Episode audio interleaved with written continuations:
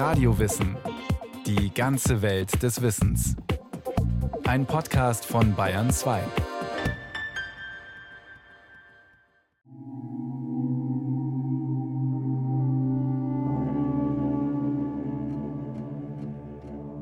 Und ich sah eine weiße Wolke. Und auf der Wolke saß einer, der gleich war einem Menschensohn. Der hatte eine goldene Krone auf seinem Haupt und in seiner Hand eine scharfe Sichel. Und ein anderer Engel kam aus dem Tempel und rief dem, der auf der Wolke saß, mit großer Stimme zu, Setze deine Sichel an und ernte, denn die Zeit zu ernten ist gekommen, denn die Ernte der Erde ist reif geworden. Und der auf der Wolke saß, setzte seine Sichel an die Erde, und die Erde wurde abgeerntet. Aus der Offenbarung des Johannes, Kapitel 14. Und ein anderer Engel kam aus dem Tempel im Himmel, der hatte ein scharfes Winzermesser. Und ein anderer Engel kam vom Altar, der hatte Macht über das Feuer und rief dem, der das scharfe Messer hatte, mit großer Stimme zu, Setze dein scharfes Winzermesser an und schneide die Trauben am Weinstock der Erde, denn seine Beeren sind reif. Und der Engel setzte sein Winzermesser an die Erde und schnitt die Trauben am Weinstock der Erde und warf sie in die große Kelter des Zornes Gottes. Und die Kelter wurde draußen vor der Stadt getreten, und das Blut ging von der Kelter bis an die Zäume der Pferde, 1600 Stadien weit. Das letzte Buch der Bibel, die sogenannte Johannesapokalypse. In ihr wird ein Endzeitszenario beschrieben mit drastischen, teils grausigen Bildern. Der Verfasser der Johannesapokalypse, der geht einfach davon aus, alles hier auf der Welt ist einfach schlecht und schlimm. Der Theologe Dr. Robert Mucha hat sich in seiner Dissertation mit der Apokalypse beschäftigt. Im ganz kurzen gesagt, das Geschichtsdenken der Apokalyptik ist, wir leben in einer Welt, die dem Abgrund entgegenläuft. Jeder Tag wird nur noch schlimmer und es geht alles stetig bergab. Und an dem Punkt, wo es eigentlich nicht mehr schlimmer kommen kann, da wird das Eingreifen Gottes erwartet und Gott greift dann ein durch eine Heilsgestalt, durch einen Messias, durch einen Retter. Das wird in ganz unterschiedlichen Bildern eben auch beschrieben. Und dann geht alles wieder steil nach oben, denn dann geht die Gottesherrschaft los. Also im Grunde ein ganz simples Parabeldenken. Also die Parabel verläuft zunächst nach unten und dann ganz steil nach oben im Reich Gottes. Die Johannesapokalypse entstand vermutlich am Ende des ersten Jahrhunderts nach Christus in Kleinasien. Zu dieser Zeit waren die Christen im römischen Reich eine unterdrückte Minderheit. Sie wurden verfolgt. Viele erlitten den Märtyrertod. In solchen Zeiten großer Verunsicherung stellt sich die Frage nach dem Ende und dem Ziel der Geschichte mit besonderer Dringlichkeit. Ich denke, die Frage nach dem Ende ist so alt wie die Menschheit. Es gibt natürlich Zeiten, wo diese Frage akuter wird, in Krisen, in Übergangszeiten. Wenn wir in die Geschichte des Christentums sehen, dann erkennen wir, dass diese Frage natürlich auch schon von Anfang an eine Rolle gespielt hat. Wann kommt Christus wieder? Gibt es den entsprechenden Tag, an dem Christus wiederkommen wird? Er hat ja seine Wiederkunft verheißen. Er hat verheißen einen neuen Himmel und eine neue Erde. Und da haben sich natürlich Menschen die Frage gestellt, wann dieser Zeitpunkt sein wird. So der Theologe Dr. Matthias Pöhlmann. Er ist Beauftragter für Sekten- und Weltanschauungsfragen der evangelisch-lutherischen Kirche in Bayern. Leitend ist der Gedanke, dass man einen biblischen Endzeitfahrplan entschlüsseln könne. Das heißt, es tritt also jemand auf, der dann sagt, äh, in der Bibel sind alle Daten enthalten und demzufolge kann man also die Endzeitereignisse genau in einer Reihenfolge beobachten und auch ablesen. Krise trifft auf Endzeitfahrplan. Das kam in der Geschichte häufiger vor. Wie oft wurde nicht schon das Ende vorhergesagt, als Untergang der gegenwärtigen Welt, in einem Weltgericht oder einer Katastrophe, und danach ein Neuanfang, eine Zeit des Friedens. So berechneten Gelehrte des Mittelalters das Weltende für das Jahr 1000, dann für 1033, 1000 Jahre nach Jesu Kreuzestod. Aber auch in späteren Jahrhunderten flackerten solche Prophetien auf, damals wie heute oft in religiösen Splittergruppen.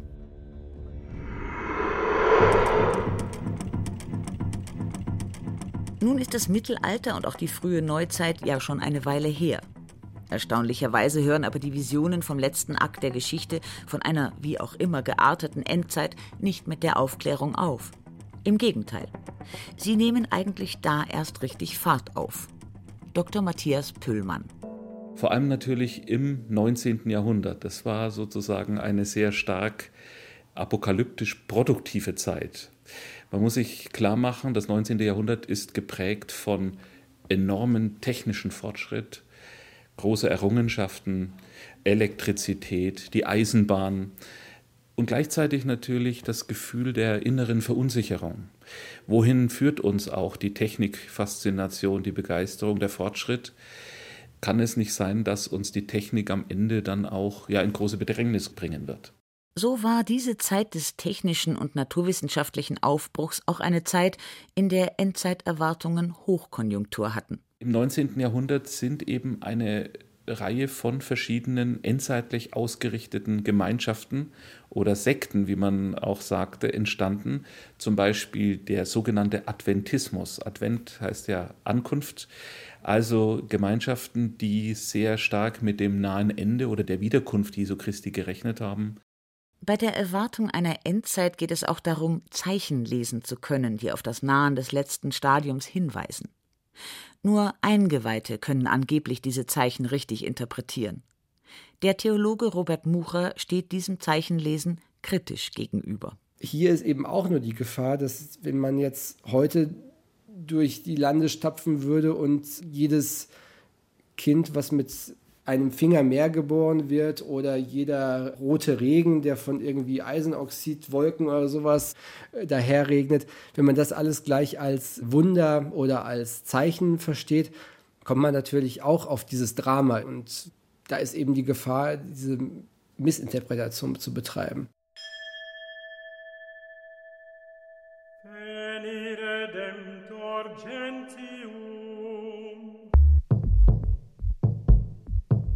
Nun waren die Endzeitvorstellungen ja traditionell religiös geprägt. In der Zeit nach der Aufklärung kommt aber ein ganz neues Element dazu. Die Vorstellungen vom letzten Akt nehmen eine weltliche Prägung an. Sie sind nun eher Ausdruck eines neuen Umgangs mit der diesseitigen Welt und der Realität seit der Mitte des 18. Jahrhunderts. Also das ist ja auch häufig gesagt worden, dass sich sozusagen die Zeitwahrnehmung, die Zeitvorstellung mit dem Beginn der neuesten Zeit ändert, insofern als man beginnt zu glauben oder auch konkrete Bemühungen dann unternimmt, dass die Wirklichkeit eben rational planbar auch veränderbar ist. Und da spielt natürlich die, die Sehnsucht nach einer gerechteren Welt, glaube ich, schon eine wichtige Rolle. Und äh, da über die Idee der Herstellung einer gerechteren Welt eben auch die Vorstellung, man könnte gewissermaßen aus der Zeit aussteigen und, und hat so ein zeitloses Phänomen dann vor sich, eine zeitlos funktionierende Gesellschaft. Professor Andreas Wirsching ist Direktor des Instituts für Zeitgeschichte in München. Er beschäftigt sich mit Utopieverlust und Enttäuschung. Für ihn hat sich in den Endzeitvorstellungen seit dem 18. Jahrhundert etwas grundsätzlich verändert. Der Grund dafür ist die Säkularisierung, der Prozess der Verweltlichung, ausgelöst durch Humanismus und Aufklärung. Durch ihn wird die Bedeutung der Religion zurückgedrängt und die menschliche Vernunft zum Maß aller Dinge erhoben. Dass also die Tendenz zur Verdiesseitigung der Weltvorstellung zur Konsequenz hat, wir können auch diesseits rationaler an die Welt rangehen und nach menschlichen Vorstellungen die Welt gestalten. Und äh, das ist der Prozess des 18. Jahrhunderts. Die Menschen warten nun nicht mehr nur passiv auf Veränderungen. Sie greifen vielmehr selbst aktiv in Prozesse ein, um sie zu verändern. Ja, mehr noch, um möglichst einen Idealzustand zu erreichen. Da spielen eben keine metaphysischen Letztbegründungen, keine Götter und keine Schicksale eine Rolle, sondern es ist Menschenwerk, ja, Menschenwerk for the better, for the worse sozusagen. Leider häufig for the worse, wie sich im 20. Jahrhundert zeigen sollte. Das Paradies auf Erden zu schaffen, die Endzeit nach eigenen Vorstellungen herbeizuführen, das scheiterte mitunter entsetzlich diese Idee einer Entwicklungsgeschichte, die auch irgendwo dann menschlichen Steuerungsmöglichkeiten unterliegt, die liegt den Großutopien, den ideologischen Großutopien des 20. Jahrhunderts oder teilweise des 19. Jahrhunderts dann irgendwo auch zugrunde. Die Idee ist ja, dass der Mensch aktiv wirklich in alle Bereiche der Gesellschaft und Politik, vor allem der Gesellschaft, eingreifen kann und sie eben verändern kann. Unter Verfolgung quasi naturgesetzlicher Entwicklungslinien, dass man, wenn man nur die Naturgesetze oder die quasi Naturgesetze der politischen und gesellschaftlichen Entwicklung kennt, dann kann man sie auch fördern und entsprechend beeinflussen. Und das ist natürlich dann im Marxismus ein ganz wichtiges Element. Aber auch später dann, wenn man an völkisches Ideengut denkt, Rassismus etwa, der ja nun ganz stark mit quasi naturgesetzlichen Vorstellungen argumentiert. In den beiden beherrschenden Ideologien des 20. Jahrhunderts, dem Kommunismus und dem Nationalsozialismus, spielten Endzeitvorstellungen eine große Rolle. Beide Ideologien waren stark auf die Zukunft ausgerichtet.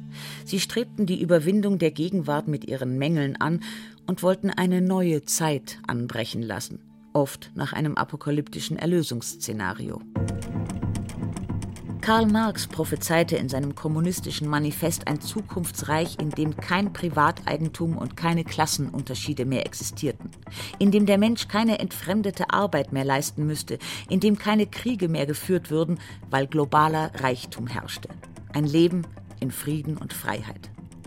Doch auf dem Weg dorthin hieß es Klassenkampf, Diktatur des Proletariats. Der Feind musste vernichtet werden. Eine typisch dualistische Denkweise. Das Gute und das Böse, das Licht und die Finsternis ringen miteinander. Auch das ist bereits bekannt aus der Apokalypse.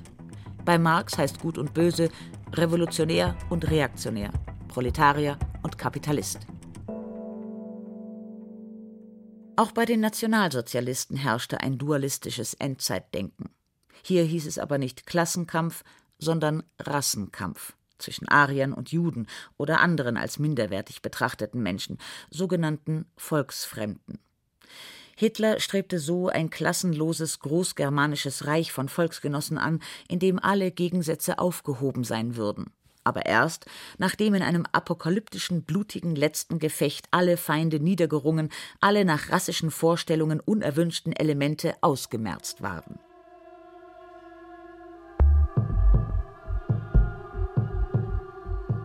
So finden sich im Kommunismus und im Nationalsozialismus Vorstellungen einer Heilsgeschichte wieder, in säkularisierter Form. Hinarbeiten auf die Zukunft mit ihrem Versprechen einer besseren Welt. Endkampf, schließlich Erlösung.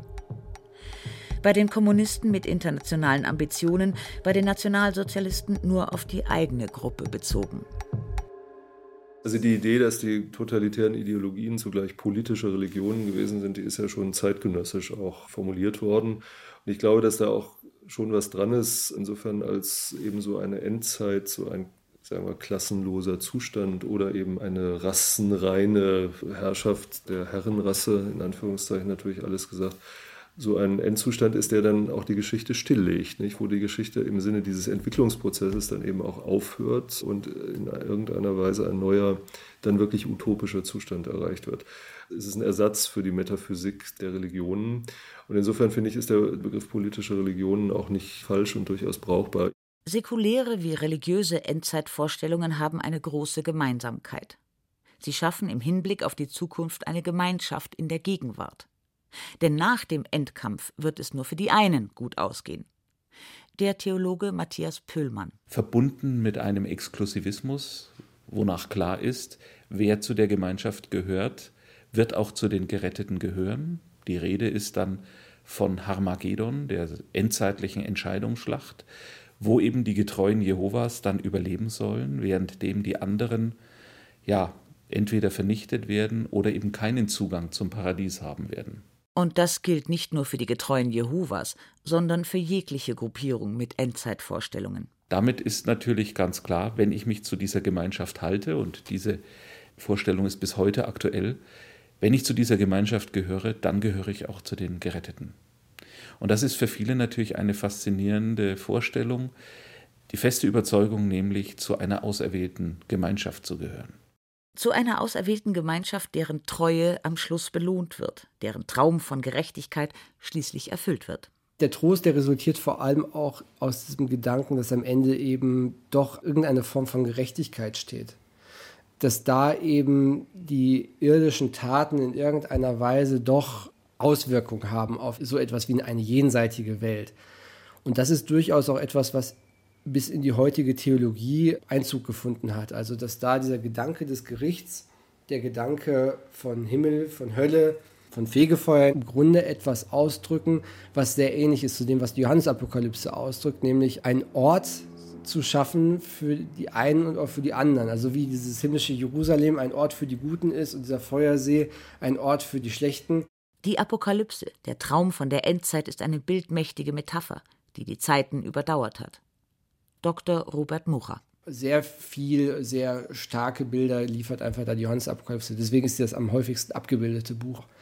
Auch in Filmen ist es natürlich etwas, was extrem häufig vorkommt. Also Anspielungen auf die Johannes-Apokalypse, die jetzt als normaler Mensch jetzt vielleicht auch gar nicht so jetzt verstehen würde. Die findet man, wenn man jetzt mit so einem theologischen Blick auf ein paar Filme guckt, ziemlich häufig, dass man da einfach die Motivik der Siebenereien, des Antagonismus zwischen Gut und Böse, der himmlischen Frauen, Offenbarung 12, der Hure Babylon, auch diese Vergleiche zwischen der, der Hure und der Sternenfrau, die oftmals auch mit Maria konnotiert wird. Also man muss eigentlich nur in München auf den Marienplatz gehen, schon hat man ein apokalyptisches Bild, weil hier Maria auch als die Sternenfrau dargestellt wird. Und es erschien ein großes Zeichen im Himmel. Ein Weib, mit der Sonne bekleidet, und der Mond unter ihren Füßen und auf ihrem Haupt eine Krone mit zwölf goldenen Sternen. Die Endzeitszenarien sind also allgegenwärtig, nicht auf einzelne Epochen beschränkt. Die Apokalypse, so Dr. Robert Mucha, hat immer Konjunktur eigentlich. Das ist das Interessante eigentlich an dem Buch weil es gibt ja kein Jahr ohne wirkliche Krisen. Auch wenn man keine Krise hat, macht man sich ja eine. Wenn man zum Beispiel jetzt auf den Jahrtausendwechsel guckt, da gab es ja keine Krise. Da wurde einfach nur aufgrund dieses Datumswechsels eine Endzeitstimmung heraufbeschworen, quasi aus dem Nichts heraus. Oder denken Sie jetzt an 2012 mit diesem Maya-Kalender. Gerade in diesen etwas mystisch und mythisch aufgeladenen Situationen wird immer wieder auf einmal die Johannesapokalypse rausgeholt und da werden die Bilder auch als Folie auf diese entsprechenden Endzeiterwartungen draufgelegt. Und da findet man immer irgendetwas. Also selbst in unserer scheinbar aufgeklärten Gegenwart kommt es immer wieder zu solch irrationalen Erwartungen. Trotz aller Wissenschaft und auch Wissenschaftsgläubigkeit bleiben die Menschen anfällig für geheimnisvolle Prophezeiungen. Denn die Wissenschaft bietet keine Antwort auf eine der grundsätzlichsten Fragen der Menschheit, nämlich die nach dem Sinn des Ganzen. Und in dieser Sinnfrage liegt vielleicht der Antrieb aller Endzeitszenarien, so unterschiedlich sie durch die Jahrhunderte sein mögen. Denn jedem Menschen steht eine unvermeidliche Apokalypse bevor, und das ist der Tod. Sich seiner eigenen Sterblichkeit und seiner eigenen Bedrohtheit bewusst zu sein, ist Grundausstattung des Menschen. Religionen und Mythen antworten auf diese Untergangsängste. Prägend für die biblische Apokalypse ist aber nicht der schreckliche Untergang, sondern das Hoffnungsvolle danach. So betont Dr. Matthias Pöhlmann, als er auf die Johannesapokalypse zu sprechen kommt, dass dieses Buch eigentlich keine Schreckensbilder entwerfen will, sondern letztendlich Seelsorge ist für Geängstigte. Man muss sich auch die Zeitumstände ansehen, wann dieses Buch entstanden ist. Es ist die Zeit der Christenverfolgungen. Es sind natürlich akute Fragen, die hier auftauchen. Hat äh, sozusagen die Bedrängnis das letzte Wort oder gibt es Hoffnung darüber hinaus? Und da entwickelt der Apokalyptiker eine Antwort und blickt in die Geschichte. Gott hat euch immer begleitet und er wird euch weiterhin auch begleiten. Er wird euch auch durch diese Zeit der Bedrängnis hindurchführen. Und da gibt es eben diese schöne Formulierung dann in Offenbarung 21, denn er wird abwischen alle Tränen. Es wird kein Geschrei und keine Angst mehr sein. Eigentlich ein sehr mutmachendes, tröstendes Bild. In vielen modernen Untergangsfantasien ist der Trostgedanke allerdings verloren gegangen. Stattdessen wird nur die Zerstörung betont. Vor allem in Filmen begegnet man Untergangsszenarien. Kometen, Flutwellen oder Mikroorganismen zerstören die menschliche Zivilisation oder gar alles Leben auf der Erde. Dies kommt der menschlichen Natur entgegen, die negativen Informationen eine größere Aufmerksamkeit schenkt als positiven. Und die resultierende Angst lässt sich auch gut als Druckmittel instrumentalisieren, wie es mitunter Sekten tun. Dass es natürlich Anlass gibt für manchmal Furcht, auch für vielleicht Verunsicherung, das ist klar, wenn man sich die Nachrichten ansieht oder die weltpolitische Lage mit zahlreichen Krisenherden. Aber dass dann sozusagen eine Art Endzeitfahrplan entwickelt werden kann, damit wird die Bibel instrumentalisiert und letztendlich missbraucht. Aber es gibt ja selbst die Stelle im Neuen Testament, man weiß weder Tag noch Stunde. Und es ist auch gut so.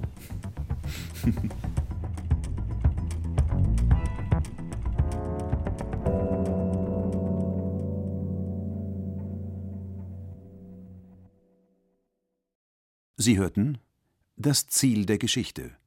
Wie sieht's aus im letzten Akt? von Julia Devlin. Es sprachen Christiane Rosbach und Burkhard Dabinus. Ton und Technik Fabian Zweck. Regie Frank Halbach. Eine Sendung von Radio Wissen.